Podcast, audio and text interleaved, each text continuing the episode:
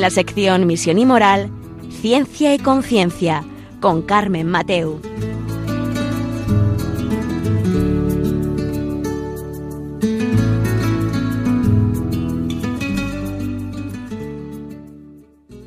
Buenas tardes, queridos oyentes. Un miércoles más aquí estamos en Ciencia y Conciencia, un programa que hacemos desde el Observatorio de Bioética de la Universidad Católica de Valencia. Y hoy vamos a hablar de un tema que, mm, bueno, vemos mucho por, bueno, en nuestras casas, en nuestros centros de trabajo, en la calle y además eh, mucho también en los medios de comunicación. Em, vamos a hablar sobre la distinción, el, abuso, el mal uso, la ética en en Internet, en, las redes sociales, sobre todo porque también vamos a aprender en este programa a diferenciar lo que es Internet, de lo que son los videojuegos, las apuestas, las compras, eh, las redes sociales, porque son cosas que al final las distintas plataformas, que son al final totalmente distintas y lo metemos todo en un mismo saco, bueno, y pues malo, todo es malo. No, pues habrá que, que ir sacando del saco e ir viendo lo que es cada uno de ellos, para qué sirven, para qué no, las cosas que nos pueden hacer de bien, porque también nos pueden hacer bien, y las cosas que nos pueden hacer mal, que también es real, que nos hacen mal, si no regulamos bien eh, nuestra cabeza, ¿no? Eh, o nuestros sentimientos, o nuestras emociones, todo lo que nos van creando. Em, por eso hoy vamos a dedicar a la ética, al, uso, buen uso, mal uso, e incluso de las adicciones, ¿no? A, todo este mundo digital. Ahora enseguida os paso a presentar a nuestro invitado.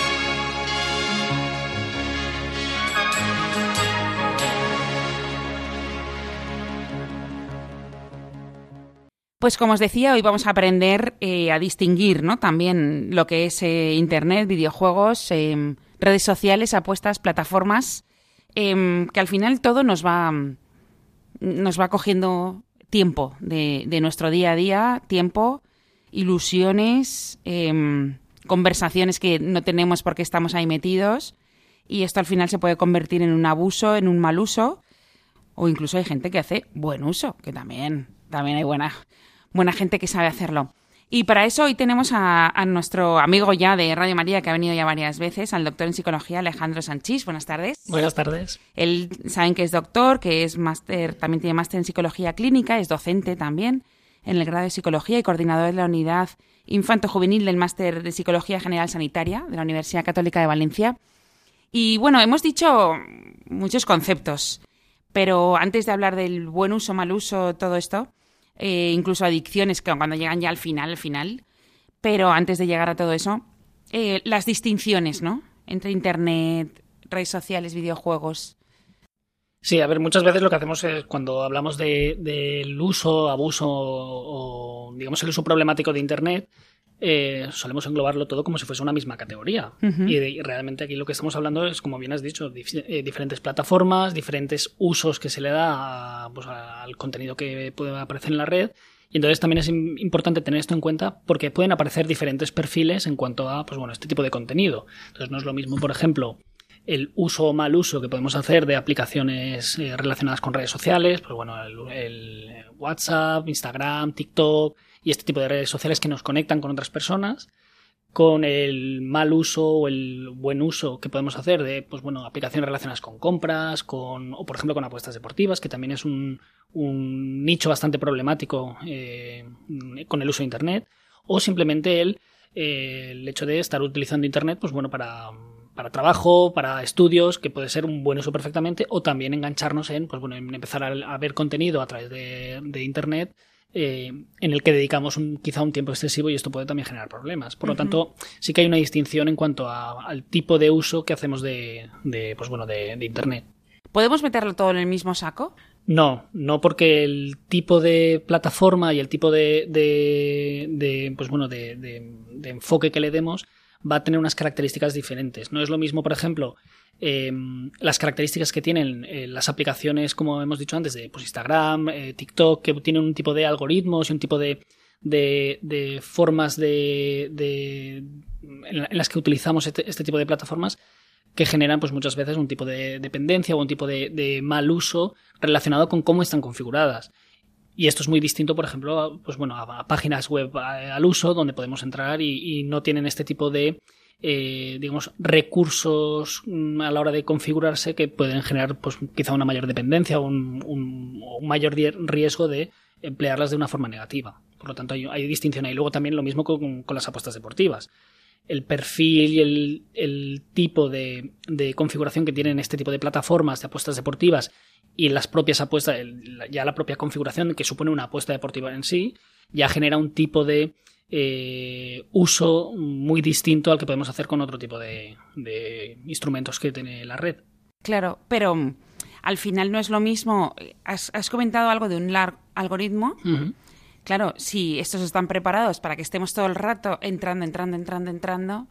Eh, Supone un riesgo enorme. Y si encima hablamos de adolescentes, el riesgo pues, se multiplica porque eh, digamos que su capacidad de autorregulación todavía está formándose y por lo tanto tienen, van a tener eh, mucho más riesgo y más dificultades para eh, pues bueno, poder manejar de una forma segura y, digamos ajustada este tipo de, contenido. Y al final este tipo de, redes sociales, pues con Instagram, TikTok, Facebook, digamos que están configuradas de forma que generen, digamos que su algoritmo está preparado un poco para que nos enganche o de alguna forma nos, nos, guste más su contenido y además de alguna forma el contenido que, se, que va a ofrecernos siempre va a ser contenido que de alguna forma nosotros hemos buscado o, nos ha interesado y por lo tanto eso va a hacer que queramos continuar eh, consumiendo este tipo de, contenido. Claro, no es lo mismo, por ejemplo, hace unos años, cuando sale Internet, los correos electrónicos, años 2000 más o menos, eh, podías perder tiempo en Internet, pero tampoco algo excesivo. Pero, exacto, entre la velocidad de Internet, que, obviamente no todo el mundo tenía acceso a una velocidad más o menos ajustada. La paciencia que había que tener de estar ahí y luego que el tipo de contenido eh, no, generaba este tipo de. Al final era un uso bastante instrumental de Internet, es decir, pues bueno, lo utilizamos para trabajar, para correos o para hacer pequeñas búsquedas. Esto poco a poco ha ido evolucionando y ahora realmente hacemos un uso muy recreativo de Internet. Y, eso no es necesario, no, no, no, tiene por qué ser malo. De hecho, las ventajas de muchas veces las redes sociales son, son enormes. Eh, por eso aquí tenemos que intentar diferenciar entre el buen uso o un uso adecuado de Internet, eh, redes, sociales, etcétera, de un mal uso o, digamos, un uso eh, problemático. Mm, porque aquí sí que el, cambio, como tú bien has dicho, desde los años 2000, el tipo de uso que hacíamos de Internet al que hacemos ahora, pues ha, ido evolucionando. Y las, mm, digamos, las múltiples aplicaciones que podemos eh, encontrar en Internet son, son enormes. Por lo tanto, eh, aquí hay una gran variabilidad del, objetivo por, lo que, por el que vamos a usar eh, Internet. aquí es un poco donde tenemos que buscar el foco también. ¿Y cuál, cuál sería la definición esa de buen uso, mal uso? Claro, si hablamos de uso problemático, que es un poco el, término eh, científico más, más, mm. ajustado, porque luego vamos a encontrar aquí, también tendríamos que diferenciar, porque en la literatura científica nos vamos a encontrar con o uso problemático de Internet o adicción a Internet. Claro, desde mi punto de vista, el, término más adecuado sería ese uso problemático de Internet, porque cuando hablamos de adicción a Internet estamos hablando de un componente eh, mm, primero de mucha más gravedad y de mucha más entidad y la mayoría de veces cuando nos encontramos con, sobre todo por ejemplo con adolescentes eh, que nos demandan un poco, eh, pues que están teniendo dificultades con, con, este uso de Internet, eh, no, podemos categorizarlos como una adicción porque no tienen la entidad, las características etiológicas que supone una adicción, como podría ser, por ejemplo, una adicción a alguna sustancia o a algún tipo de droga. Eh, hay características distintivas importantes entre, entre, entre ambos fenómenos. Por lo tanto, llamar adicción quizá es magnificar una situación mm, y, además entenderla como eh, que funcionan de forma más o menos igual. Y, realmente no, esto no es así.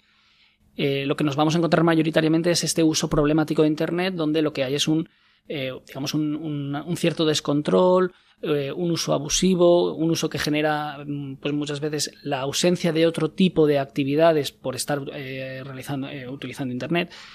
De hecho, muchas veces lo que nos tenemos que preguntar cuando hay un uso problemático de Internet no es tanto que los adolescentes, por ejemplo, estén pasando muchas horas frente a la pantalla. Muchas veces lo que nos tenemos que preguntar es ¿qué están dejando de hacer por estar tanto tiempo cuando o estando conectados? Y luego también aquí es importante distinguir, más allá de, eh, es decir, a la hora de clasificar un, eh, un uso como problemático o no, más allá de mm, fijarnos en la forma de la conducta, eh, esto es algo que explicamos mucho a los alumnos, más allá que entender la forma de la conducta, es decir, cuántas horas pasa, cómo lo usa, que esto es un poco lo que vemos, y, hmm. esto a veces nos llama la atención y, y clasificamos a todos los adolescentes como, pues si usas dos horas internet ya es un problema. Mm, Claro, aquí lo que tendremos que tener en cuenta más que la, forma de la conducta es cuánto tiempo estoy utilizando y cómo lo estoy utilizando, es por qué estoy utilizando Internet.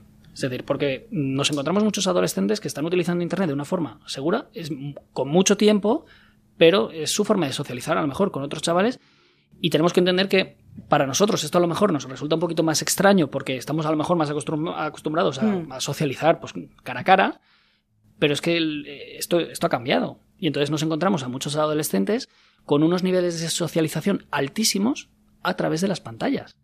Y no tiene por qué ser necesariamente mm, malo. Eh, a lo mejor es un, instrumento que les sirve muchísimo para generar contactos y generar unas redes sociales muy, muy sanas y muy buenas.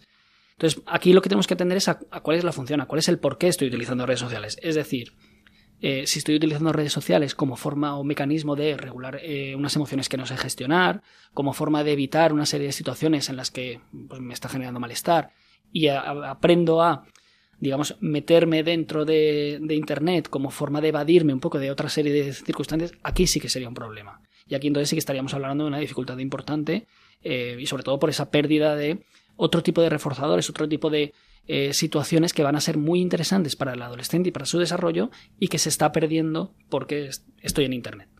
Pero el uso problemático que nos comentas es, es no sé si utilizar esto, más grave o, o sea, sería como para ponerlo en un, en un, en un, en un nivel. Primero sería un mal uso abuso y uso problemático o...? Sí, eh, podríamos estar hablando de... Realmente se utilizan un poco indistintamente, porque al final la graduación va a depender un poco de cada caso. Entonces, cuando eh, hablaríamos de un mal uso o un abuso de Internet, pues estaríamos... aquí incluso podríamos distinguir. Un mal uso podría ser, pues por ejemplo, cuando eh, pues utilizo, soy un adolescente y estoy utilizando plataformas que quizá por edad no me corresponden. Y a lo mejor no estoy ni pasando excesivas horas, ni tengo una dependencia de este tipo de contenido, pero es verdad que cuando utilizo Internet, lo utilizo de esta forma. Entonces ahí podríamos estar hablando de un mal uso de Internet.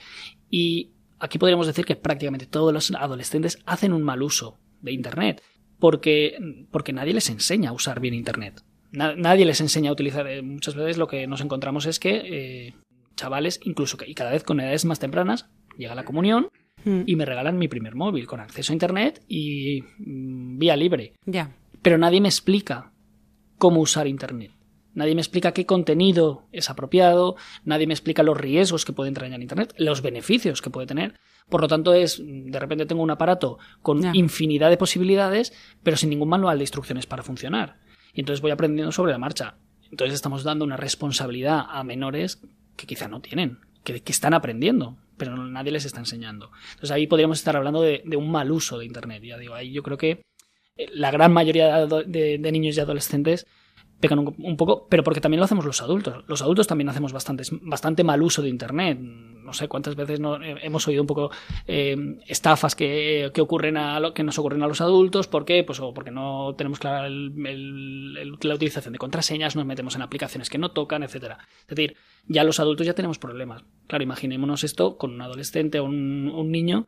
Eh, pues bueno, con, con, todo un abanico de posibilidades de, claro. delante y nadie que le, le, guíe. Si además a esto le añadimos, eh, por lo que hemos comentado antes, eh, un, una forma de evadirme de una serie de circunstancias que quizá me están generando malestar y, y tengo ese, ese, potencial reforzador que es el móvil con una cantidad de, de, contenido enorme donde yo poder evadirme, pues entonces ya podríamos estar hablando de un abuso en el que, pues, eh, pues digamos que aquí lo que hay es un uso arriesgado, un uso excesivo, un uso impulsivo de, de, todo este tipo de contenido. Y entonces ahí ya podríamos estar hablando de, pues bueno, de un, de un abuso de Internet, con, digamos, con esos componentes. Que aunque tiene carácter, por eso decía antes, aunque tiene características que puedan ser similares y asemejarnos a una conducta adictiva, eh, yo, yo, no sé, la literatura científica aquí está un poco dividida. Yo no. me decanto más por no ponerle la etiqueta de, adic de adicción, o por lo menos para no todo el contenido que, o, o todo el uso que hacemos eh, de Internet, porque por ejemplo sí que está muy, muy tipificado y muy estudiado el tema de las apuestas deportivas. Y el funcionamiento de las apuestas deportivas y cómo esto afecta al ser humano, sí que es eh, etiológicamente, es decir, las características, las causas de cómo funcionamos cuando utilizamos las apuestas deportivas es muy similar, por ejemplo, a eh, pues el abuso de, algún tipo de droga. Entonces aquí sí que podemos estar hablando de, una adicción a las apuestas deportivas, por ejemplo. Ahora, con el uso de aplicaciones, con el uso de, no sé, de, compras por Internet, eh, meterle la categorización de adicciones quizá genere más problema que beneficio, porque entonces estaríamos equiparando a que todo abuso de un comportamiento se puede categorizar como yeah. adicción. Entonces, si todo es adicción, nada lo es. Entonces, podría ser adicción, pues cuando hablamos adicción al trabajo, adicción a las compras, adicción al deporte. Claro, todo es adicción claro, tendríamos que salvar un poco las distancias porque la gravedad de un comportamiento y otro dista bastante. Claro, yo entiendo como las personas que no entendemos tanto de psicología, pues utilizamos la palabra adicción con una alegría, porque ves a alguien siempre metido en algún sitio y dices, es que este es adicto. Pero claro, para vosotros, claro, científicamente decís, no. Porque... Claro, hay un salto, hay un salto cualitativo importante. Eso no implica que estas personas eh, estén, eh, estén, pasando por un sufrimiento importante. Es decir, esto no, se trata de quitarle importancia al, al, al, mal uso o al abuso de Internet eh, y de quitarle peso al asunto, sino de categorizarlo de la forma adecuada porque también la, la, forma de trabajar va a ser distinta. Si es una adicción con todo lo que supone tener una adicción, que si es un comportamiento eh, que se realiza en exceso y de forma un poco descontrolada. Yeah. Digamos que, que la, hay una diferencia importante y yo creo que esto es importante. También un poco para, eh, para no, no, no magnificar eh, porque muchas veces eh, esto lo vemos mucho con los adolescentes, donde pues a lo mejor nos vienen los padres, el adolescente es real, que está haciendo un abuso quizá excesivo de Internet, es que mi hijo es adicto. Claro, la palabra no. adicto, pues es una palabra muy grande. Tiene una connotación muy fuerte. Claro, entonces esto muchas veces tam tampoco es lo, lo, más favorable para, pues bueno, para encarar el problema. Entonces quizá aquí también tenemos que hacer esa distinción, sobre todo también pues, para el que recibe ese, digamos, ese diagnóstico o esa, o esa etiqueta. Claro. Porque al final también, con esto de las etiquetas, esto también es importante. Al final la etiqueta es lo de menos. Al final es, este adolescente está teniendo un comportamiento que le está generando una serie de problemas en su funcionamiento diario.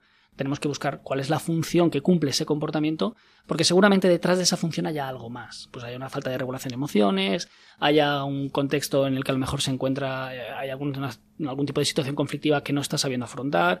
Um, tenemos que ver un poco cuál es la circunstancia que está haciendo que, pues bueno, que este adolescente mm, utilice las redes sociales eh, o Internet como forma de afrontar su día a día. Uh -huh. Esto yo creo que es la, la clave de, de, del problema. Uh -huh.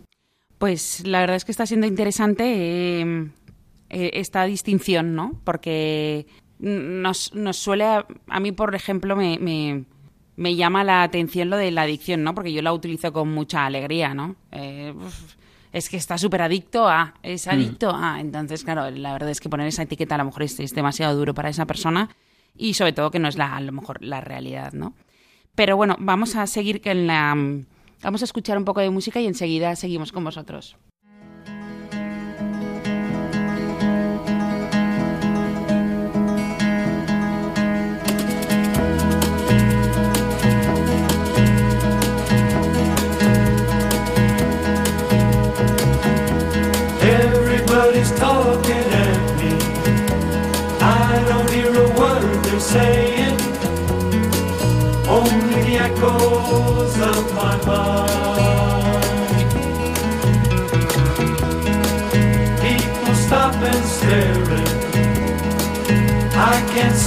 The faces, only the shadows of their eyes. I'm going where the sun keeps shining through the pouring rain. Going where the weather suits my clothes. Banking off of the northeast wind, sailing on the summer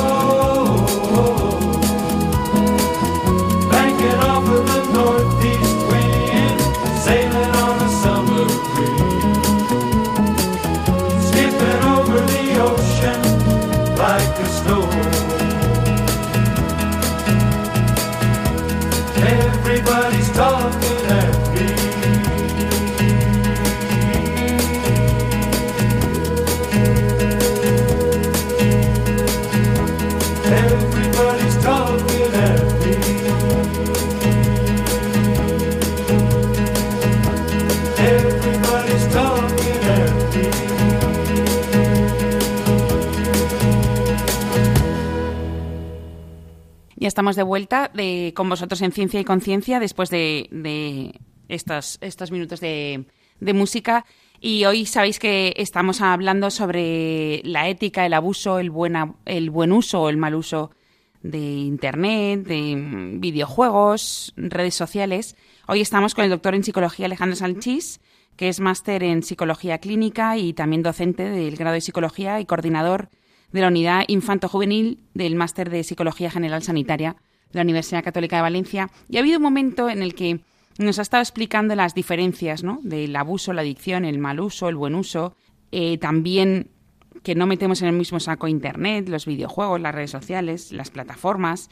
Em, pero me ha llamado mucho la atención eh, algo que nuestro invitado ha dicho, que le quiero preguntar, y era que hay veces que los jóvenes pi- pierden, no quiero usar, usan mucho eh, estas plataformas porque a lo mejor esconden, eh, es una forma de esconder, no voy a decir trastornos, pero sí, o sea, una mala gestión emocional. Eso es lo que quiero que nos expliques. Sí, exactamente. Muchas veces lo que vemos cuando hablamos de- del uso problemático de, de Internet, de redes sociales, etcétera, eh, a veces caemos un poco en, poner el foco justamente en esta problemática, pero muchas veces esto es lo que, lo que refleja es la punta del iceberg. Entonces lo que hay detrás muchas veces es una falta de regulación de emociones, algún tipo de problema psicológico que puede estar afectando a la persona, alguna dificultad eh, en su entorno o en su contexto que no está sabiendo afrontar, y entonces eh, digamos que el uso el- o el mal uso de este tipo de contenido es su forma de afrontar una realidad que le está, le está resultando difícil. De afrontar o de esconder. Exacto. Porque siempre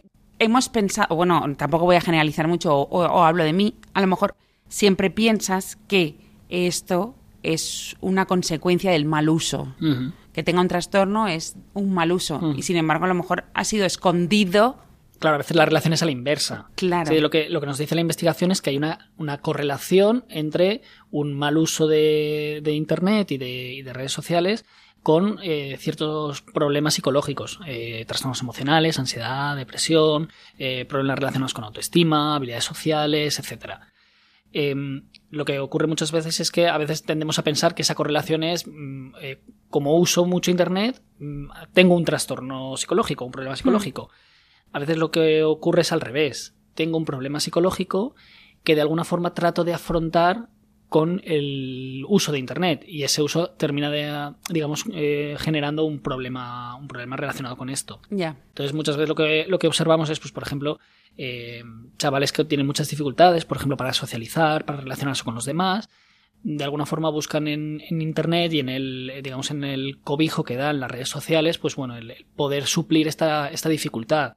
Eh, luego también encontramos pues, dificultades para regular, regular emociones, pues por ejemplo tengo un mal día eh, o tengo una situación en la que estoy pasando un mal momento y lo mismo, me, em, digamos, entro dentro de eh, algún tipo de, de plataforma, etcétera, que me genera una serie de, o bien de evasión, simplemente mientras estoy mirando eh, vídeos en YouTube, no estoy pensando en los problemas mm, que tengo en mi día a día. Claro. Y Entonces esto me puede generar, digamos, estar horas y horas porque es mi forma de evadirme y de no pensar en aquello que me genera. O, por ejemplo, con los vídeos de YouTube, plataformas eh, de series, es decir, me puedo tirar horas y horas viendo cualquier tipo de contenido porque mientras estoy haciendo esto no estoy eh, sintiéndome es- ese malestar que no sé gestionar o no estoy afrontando algún tipo de problema que tengo.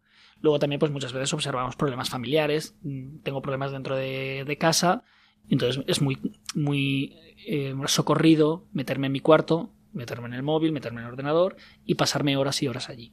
Y es una forma también de pues, gestionar una situación de la que no tengo, con la que no cuento con recursos. Por lo tanto, esto es pues, bueno, mucho más, más sencillo. Por lo tanto, sí que hay un, eh, esa relación entre ah, el mal uso de, de Internet y problemas psicológicos existe. Lo que tendremos que preguntarnos es cuál es la direccionalidad de esa relación. Claro, porque hay veces que siempre pensamos que es de Internet hacia el trastorno y a lo mejor es al revés, porque también esto podría derivar, por ejemplo, que cualquier problema, entre comillas, que pueda tener cualquier joven se esconde dentro de, de Internet y se lo pasa bien y olvida sus, sus problemas, los que pudiera tener tanto en el colegio como en su casa o con sus amigos o lo que fuera, y a partir de ahí que esos problemas se fueran agravando en su cabeza y dieran lugar Ah. pues, a un trastorno alimenticio Exacto. o yo qué sé, Mm. no sé. Sí, claro, aquí tenemos que entender que esa correlación de la que hablamos es bidireccional. Entonces, a veces lo que nos vamos a encontrar es,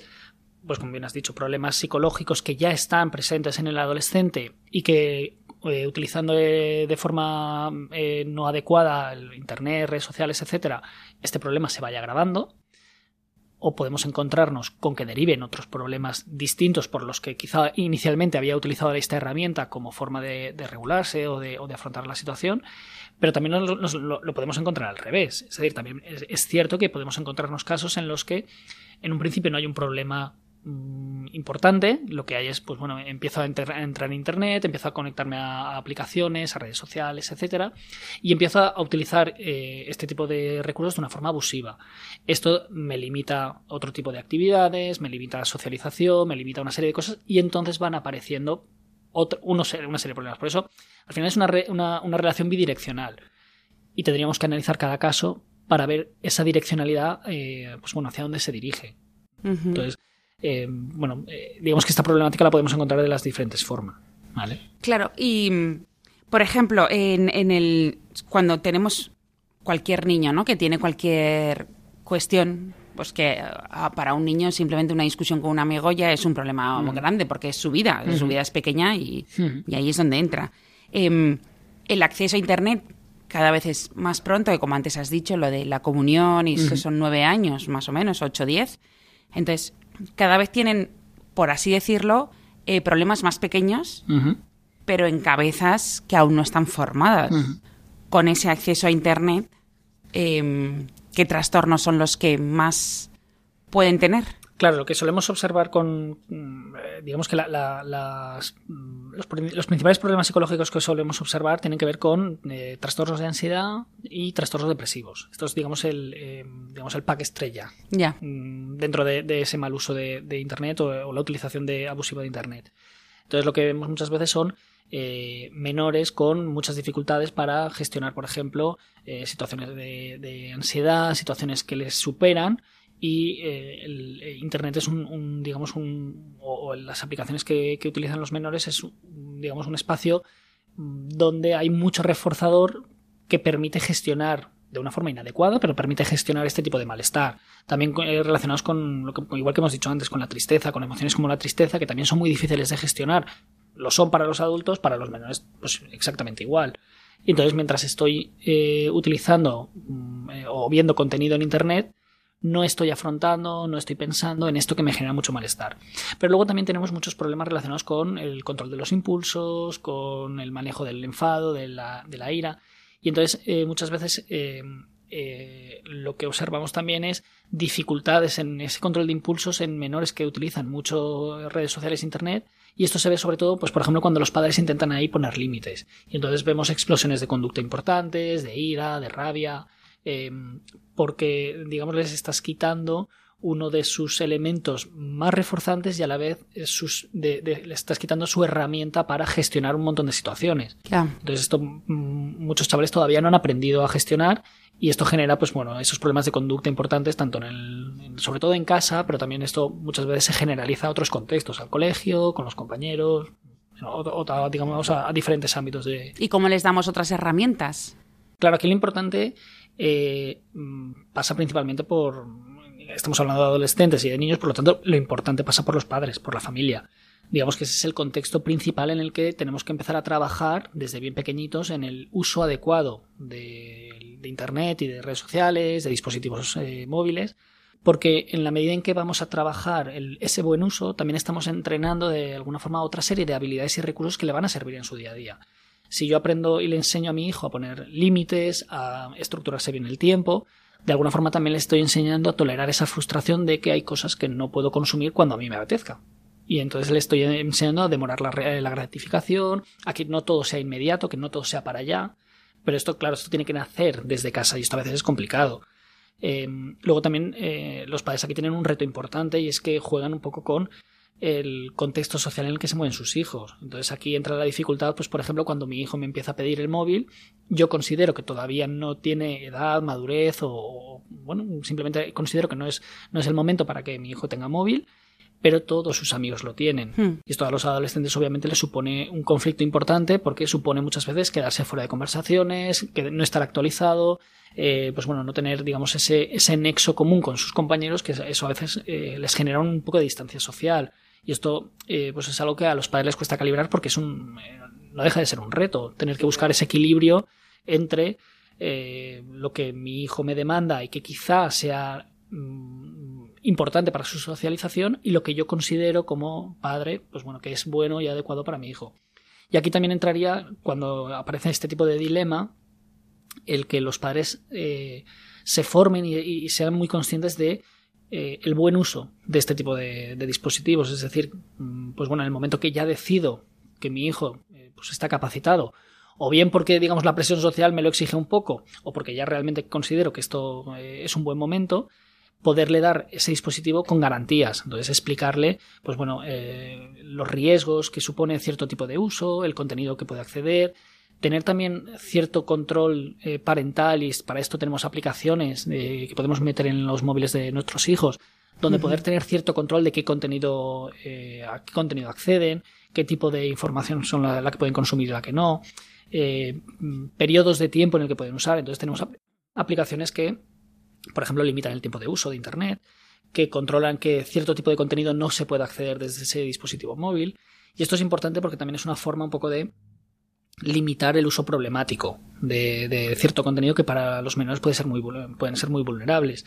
Luego, aquí también sería interesante eh, facilitar y, fomentar mucho la comunicación entre los padres y los hijos. Eh, y esto no puede pasar por eh, digamos, un control autoritario de este tipo de. porque entonces seguramente lo que hagamos es desplazarlos todavía más y, y que la comunicación sea todavía más opaca. Entonces, lo que tenemos que intentar conseguir es tener una comunicación muy fluida con nuestros hijos, para que nos, nos cuenten cualquier duda, que podamos tener eh, pues bueno, ese, ese, esa confianza en la que mis hijos me puedan enseñar qué tipo de contenido están consumiendo, yo les pueda explicar y podamos hablar desde, digamos, desde un, un punto de conexión que favorezca un uso adecuado de, uh -huh. de este tipo de contenido. Esto a veces es verdad que es, es complicado, pero eh, a veces es muy interesante, por ejemplo, cuando nuestros hijos nos vienen a contar pues bueno, me he metido en este tipo de aplicación, me, he abierto esta aplicación, o me he metido en este contenido, o he visto este, esta página, eh, y aunque a nosotros nos parezca algo gravísimo, horroroso, tratar de un poco de, de, validar mm, su experiencia y a partir de ahí reconducirla, pues eh,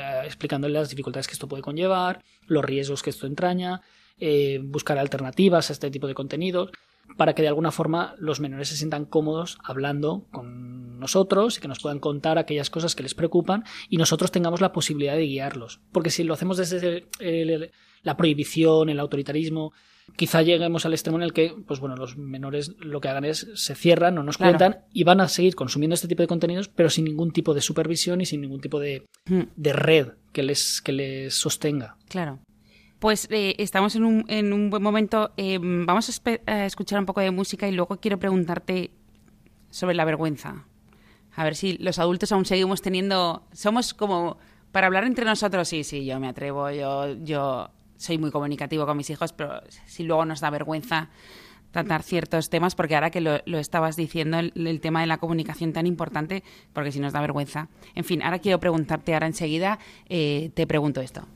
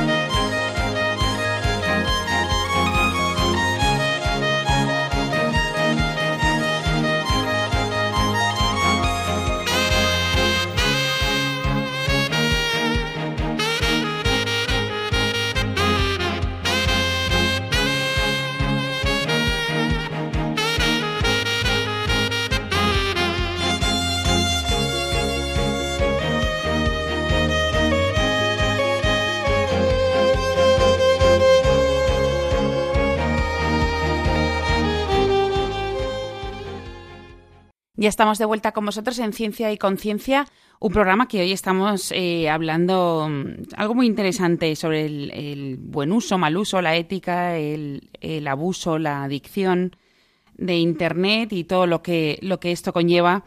Y hoy estamos con Alejandro Sánchez, que es, es doctor en psicología y máster en psicología clínica y además también es docente. Y nos hemos quedado en un momento que a mí me ha gustado mucho porque nos está diciendo nuestro invitado sobre la comunicación entre padres e hijos, la formación y, mm, y por cierto, algo para nuestros oyentes que si quieren se incorporan ahora y quieren escuchar todo el programa, que lo pueden escuchar eh, mediante el podcast en radiomaria.es. Busca el podcast en Ciencia y Conciencia y ahí no, nos escucharán. Y, y si nos quieren escribir, pueden escribirnos a ciencia y conciencia. Y bueno, lo que me he quedado con ganas de preguntar y te voy a preguntar ahora, eh, Alejandro, es... em, ¿Los adultos seguimos teniendo vergüenza por hablar con los, nuestros hijos de estos temas? ¿O de temas, eh, vamos a decir que antes eran más tabú? Muchísima. Ya no solo. A ver, una, de las emociones principales es la vergüenza, pero muchas veces también es el miedo o, o lo que nos genera a nosotros ciertos temas y lo que hacemos es esquivarlos. Claro. Y cuando nuestros hijos lo preguntan, eh, bueno, esto es muy típico cuando nos preguntan, cuando empiezan a preguntarnos pues, por temas de sexo, de que, claro, eh, esto nos genera tensión y lo que hacemos es, pues, eh, dar algo, muchas veces una respuesta rápida, cómoda para salir del paso y, Mm. y- y tratamos de escurrir el bulto. Entonces es, es frecuente que los, eh, los menores muchas veces nos pregunten un montón de cosas que los adultos, o por vergüenza, o por no tener respuesta, o por no saber afrontar, o porque a nosotros nos genera algún tipo de emoción mm, incómoda que tampoco nosotros sabemos gestionar, entonces lo que hacemos es evitar la conversación, cerrarla rápido. Esto, claro, esto eh, realmente para los menores es, eh, supone un corte en la comunicación y esto supone que cuando tengan una duda no van a volver a recurrir a nosotros porque han visto que no hay, eh, que no tienen acceso a este tipo de información. Y esto puede suponer un problema, porque si nosotros no le damos respuesta desde un entorno seguro, eh, digamos más o menos controlado, desde incluso desde la vulnerabilidad, desde este, esto también a mí me genera cierta tensión o cierto malestar o cierta incomodidad, pero bueno, vamos a hablarlo y vamos a afrontar esto juntos. Mm. Eh, claro, lo que van a hacer es buscar esa respuesta en otro lado. El problema es en qué otro lado. Y ahí es donde, por, pues muchas veces también el, el tener esa, accesa- esa accesibilidad en Internet, pues hace que las respuestas que busquen, pues quizá no sea en el entorno o en el contexto más adecuado y puedan generar, pues bueno, un tipo de respuesta que no sea, pues bueno, la más funcional y la Claro. más correcta. Luego decimos que queremos que ellos vengan a nosotros. Mm. Claro, o, o querer explicarles, pero ¿cómo les vas a explicar si la primera vez que te pregunto Claro. no le diste Escurrido, una claro. buena Exacto. respuesta? Mm. Entonces ahí, ahí es muy difícil. Y hay un tema, em, en todo este tema de Internet, de, de los niños, las redes sociales, que siempre dejamos aparte como las plataformas de, de las series y las películas. Mm. Que parece que no, pero hay un enganche social Mm. muy grande. Sí, eh, claro, tenemos que entender que el un poco también volvemos otra vez a, la forma en que están configurados este tipo de contenidos. Eh, si pensamos cuando veíamos las series o las películas hace pues, 10, 15 años, cuando antes de, de este tipo de plataformas, pues lo normal es que tú ponías la televisión, veías la película, se acababa la película y venían además con mil anuncios por medio. Y luego venía otro tipo de contenido que quizá ya no te gustaba, por lo tanto, o la serie, veías un capítulo o dos que era el que echaban ese, ese día y a lo mejor hasta la semana que viene no volvías a ver la serie porque no la volvían a echar. Por lo tanto, digamos que era mucho más fácil controlar el tiempo de uso que dedicábamos, por ejemplo, a la televisión o a, a este Mm. tipo de contenidos. Con las nuevas plataformas esto se ha perdido totalmente, porque ahora tú te puedes ver toda una temporada o, vamos, o toda una, un- una serie completa con las 12.000 temporadas, con 24.000 capítulos cada temporada, del tirón. Te la pones por la mañanita y, vamos, podrías engancharla hasta, hasta el día siguiente. Y no hay, un, digamos, un, un- digamos, algún tipo de, de control sobre esto más allá que el que puedas ejercer tú. Y entonces aquí viene, con, por ejemplo, con los adolescentes, eh, las dificultades que tienen muchas veces para ese autocontrol, en la que cuando acaba un capítulo, rápidamente Ah. empieza otro, y es para ellos es muchas veces muy complicado. Ya lo es para nosotros, y además la serie nos gusta, nos engancha. eh, acaba el capítulo, te has quedado con ganas de más y, y- Venga, uno y más. claro, y enseguida empieza el otro y dices, ostras, que son 20 minutitos más, pues entonces enganchamos con el otro y o tenemos una buena capacidad de autocontrol y a veces no, no, no es posible eh, o, o lo que hacemos es enganchar ese tipo de contenido. Y lo mismo mientras estamos viendo ese contenido por un lado podemos estar evitando enfrentarnos a una serie de situaciones que quizá no nos gustan pero también es verdad que al final no deja de ser un contenido muy atractivo, muy reforzante, pero que si lo vemos en exceso y sin control, nos va a limitar otra serie de actividades que quizás son también interesantes y que es importante que tengamos. Al final un poco se trata tanto en el uso de redes sociales como en el de este tipo de plataformas, etcétera, y, como eh, al final esto es, digamos, un- una cuestión central en psicología que tiene que ver con, con la flexibilidad. Al final la flexibilidad es, es eh, salud mental, en definitiva, salud psicológica. Y la, fle- la flexibilidad pasa por pues, poderme permitir ver uno, dos, tres capítulos en una tarde porque hoy no tengo nada, porque hoy, o incluso porque hoy tengo, sé que tengo un mal día, No. acepto que tengo un mal día, eh, tengo clara que por qué me viene esta emoción, por qué es, y elijo, de alguna forma, eh, con conciencia, que quiero ver esta serie como forma de regularme. Bien, pues estupendo. Y digo, pues hoy me tiro la tarde viendo las series porque no tengo, otra, no, no tengo ganas de hacer. Entonces esto, esto está estupendo. Pero lo he elegido de alguna forma siendo consciente de por qué lo hago, qué es lo que estoy tratando de afrontar o lo, o lo que ahora mismo no me apetece afrontar y, y eso es- está perfecto.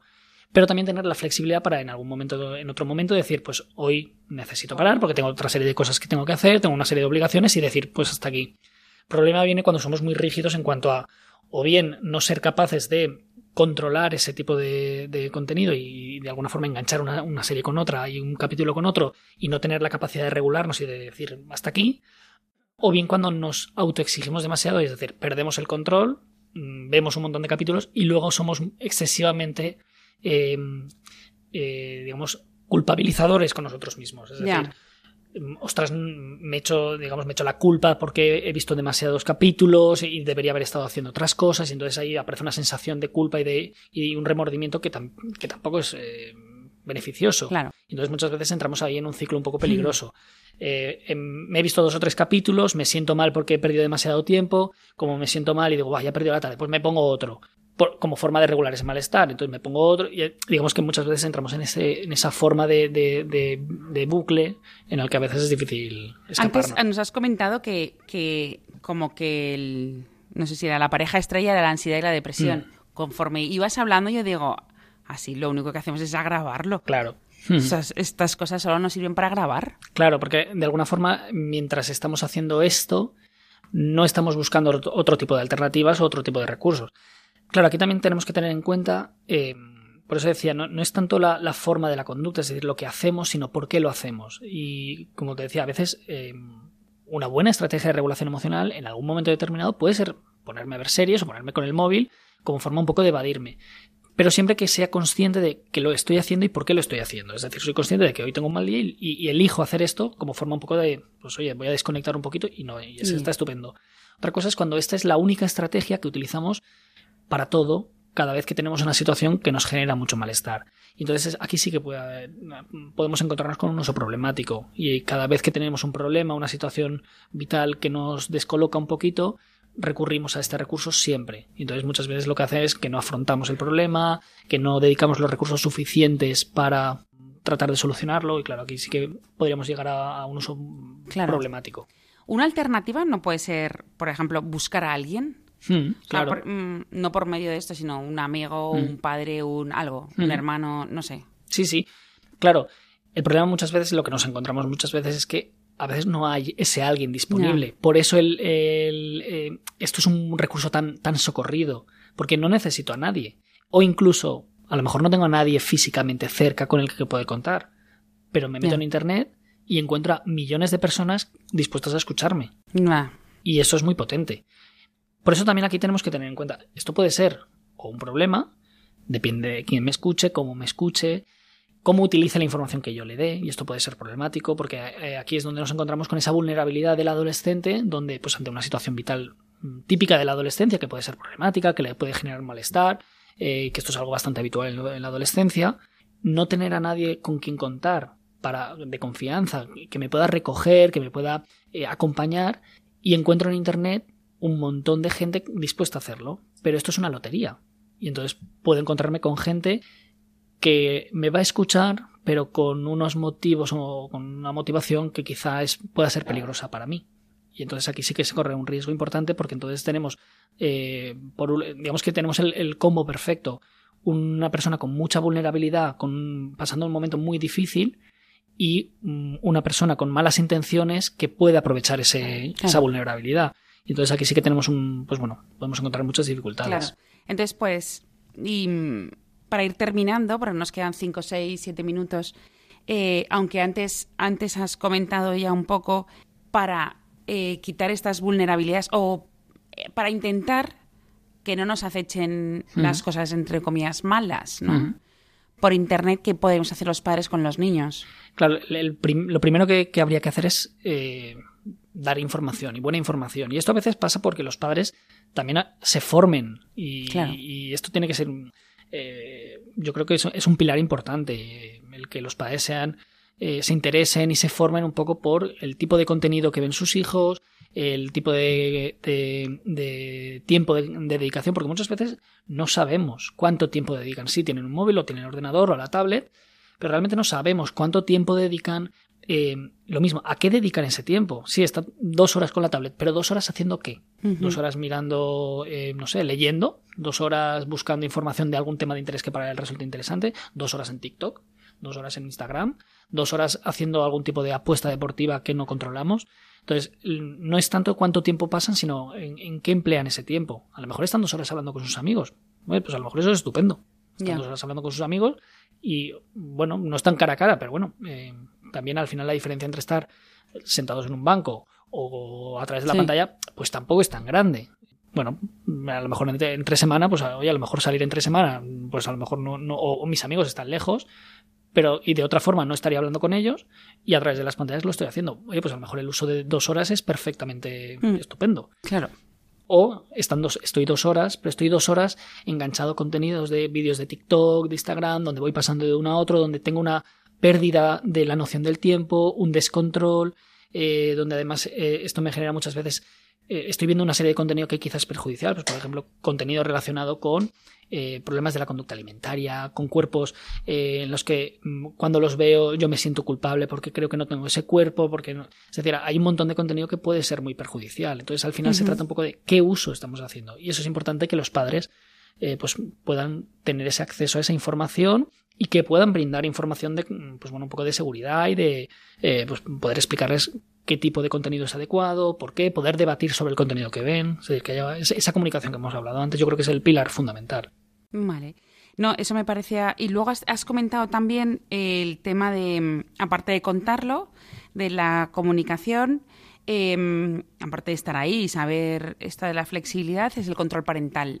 Esto es dentro ya de sus dispositivos, ¿no? Claro, hay muchas aplicaciones dentro de los dispositivos que se pueden aplicar que mm, ejercen una función de control parental en la que pues, los padres pueden eh, controlar ciertas características del uso que hacen sus hijos. Pues, por ejemplo, eh, eh, aplicaciones que limitan el uso de Internet. Entonces llega un momento que cuando se consumen X eh, datos, pues por ejemplo, eh, digamos que cierran el grifo de Internet. Eh, el acceso a cierto tipo de contenido, pues por ejemplo a, a contenido pornográfico, a cierto tipo de aplicaciones, a, por ejemplo a contenido relacionado con, con el uso de, de dinero, es decir, que no tengan acceso a poder utilizar dinero con sus aplicaciones. Es decir, hay una serie de, de- de aplicaciones que pueden limitar el- la accesibilidad que tienen los menores a cierto tipo de contenido o cierto tipo de aplicaciones.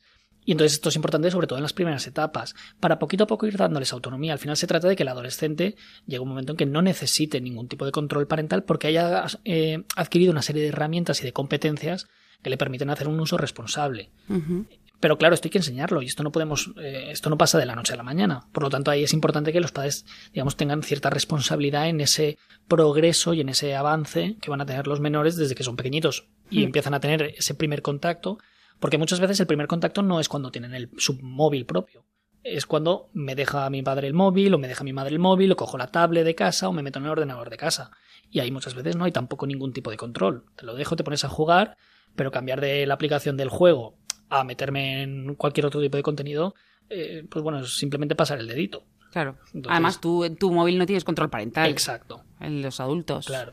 Entonces, por eso lo importante también es un poco esa supervisión y el, el- el no delegar simplemente en que ellos van a ser responsables y ya está, y confiar en, en que van a hacer un uso porque esto no va, no, no va a ser así. Más que nada porque las plataformas están hechas para que sigan consumiendo, sigan, sigan, sigan. Exacto. Cual- Claro, al final lo que hablábamos antes, el- el- la forma en que se configuran la mayoría de, de contenido y sobre todo este tipo de contenido relacionados con redes sociales están diseñadas justamente para generar eh, pues bueno, un tipo de consumo que para los adolescentes pues puede ser muy... Para los adultos ya, ya lo es, Ya y para los adolescentes que son más vulnerables pues todavía más. Pues muchas gracias, Alejandro, por estar de nuevo aquí con nosotros. Un placer. Darnos estas luces, por lo menos pequeñas luces, para ahora ponernos a pensar y decir, pues mira, voy a hacer este curso o esta charla o Mm. lo que sea. Y voy a empezar a hablar con mis hijos, con, con mi hijo, con... Mm. Y ya está, ¿no? Y sin tener vergüenza. Sí, si me lo permites, además, Claro. eh, nosotros eh, desde aquí, desde las unidades de, de- de psicología que tenemos, eh, la unidad que coordino yo, que es la unidad infanto-juvenil, pues muchas veces lo que hacemos es organizamos eh, tanto algunos talleres o formación a padres o a coles sobre este tipo de contenido y donde pues damos alguna charlita, pero también atendemos pues bueno casos re- relacionados con este tipo de problemática. Lo digo porque si algún oyente también estuviese interesado, pues bueno, Vale, que nos mm, escriba. puede escribirnos y, y Vale. preguntar, informarse por, por Vale. los servicios que ofrecemos. Perfecto, pues mira, eh, si quieren pues, nos pueden escribir a nosotros en el a nuestro programa y nosotros ya te, Perfecto. te lo decimos a ciencia y conciencia arroba radiomaria.es y a todos vosotros si os sabéis que queréis volver a escuchar el programa o, o no lo habéis oído desde el principio, nos podéis encontrar en radiomaria.es en los podcasts de ciencia y conciencia. Y nada más, a todos vosotros muchísimas gracias por estar ahí, a, Fernando de la Torre y a Angelo Bordenca por hacer realidad este, este programa. eh, y a todos vosotros nos vemos en 15 días.